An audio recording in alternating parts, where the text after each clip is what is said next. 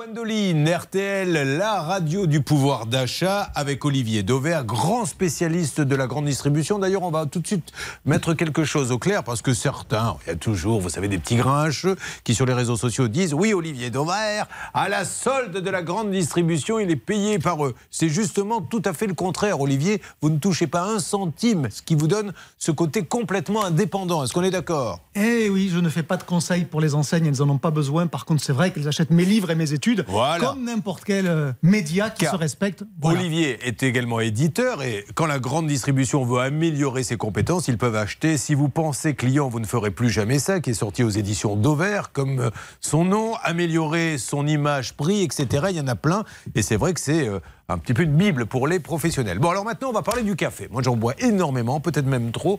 Et alors, les prix, on n'arrive pas à s'y retrouver, ça fluctue beaucoup. Qu'est-ce qui se passe avec le café? Le café, ça va quand vous prenez une tasse, ça va vous coûter entre, en gros, 5 centimes et 40 centimes suivant ce que vous preniez. Ça veut dire que ça varie dans un facteur 8, c'est quand même énorme. Il y a deux grandes explications à ces écarts de prix. D'abord, c'est la qualité du café que vous prenez. Vous buvez peut-être de l'arabica. Si vous buviez du robusta, ça vous coûterait beaucoup moins cher. Mais la majorité des Français boivent effectivement de l'arabica.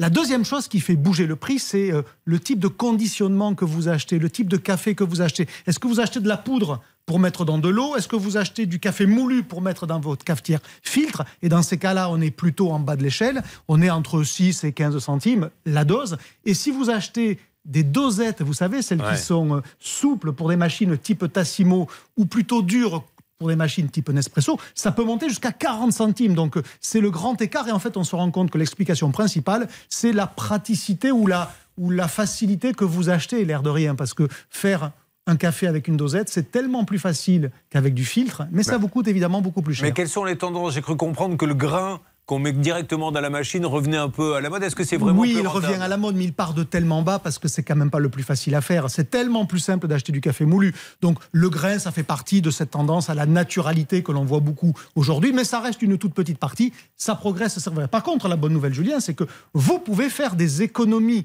quand vous achetez votre café. Il y a deux réflexes à avoir. Le premier réflexe, c'est de profiter des promos. C'est l'un des produits qui est le plus sur les prospectus que vous achetez. Je vous ai pris un exemple.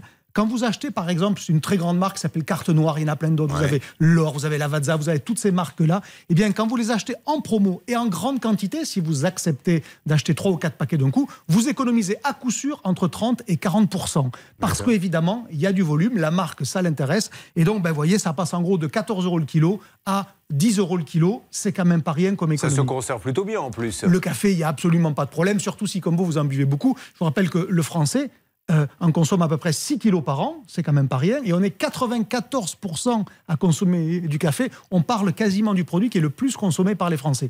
Ça, c'est la première économie possible. Les promos, n'hésitez pas, il y, en a, il y en a tout le temps. Et puis après, vous avez peut-être d'autres façons de faire. Et moi, je vous ai trouvé un truc, alors que j'ai acheté tout seul, je vous le décris, c'est un cylindre dans lequel vous allez mettre du café moulu classique. Ce cylindre en bas, il s'ouvre, je mets une capsule de café à l'intérieur dans ce cylindre, je secoue très fort et je génère ma propre capsule. Ça s'appelle. Hop, pardon, j'en ai mis à côté, bien évidemment. Vous allez surtout générer un peu de ménage parce que Voilà, mais je vais m'en occuper tout seul. Je vais m'en occuper tout seul. Et ces deux étudiants qui ont inventé ça, je les ai trouvés par hasard. Je l'ai acheté, bien évidemment. Donc la capsule est vide et je fais moi-même mes capsules. Exactement. Et, puis après, je mets un petit autocollant dessus. Et eh bien, ça me coûte 7 centimes. Évidemment, il faut que j'achète cette machine. Elle s'appelle Capsmi. Elle vaut une cinquantaine d'euros. Mais si vous en consommez trois cafés par jour, au bout de trois mois, vous l'avez amorti. Et bénéfice supplémentaire, c'est que vous générez pas de déchets parce que quand vous achetez des capsules traditionnelles, même si elles sont recyclées, ce qui n'est pas toujours le cas parce qu'on est parfois un peu feignant, eh bien ça génère des déchets ou en tous les cas, ça a consommé des ressources. Ma petite capsule que j'ai mise dans mon cylindre.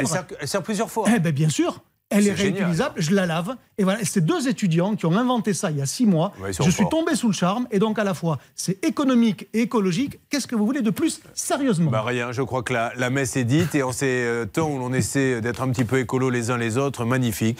Eh bien, merci beaucoup, Olivier Dauvert, qu'on peut applaudir. on n'est pas forcément en public.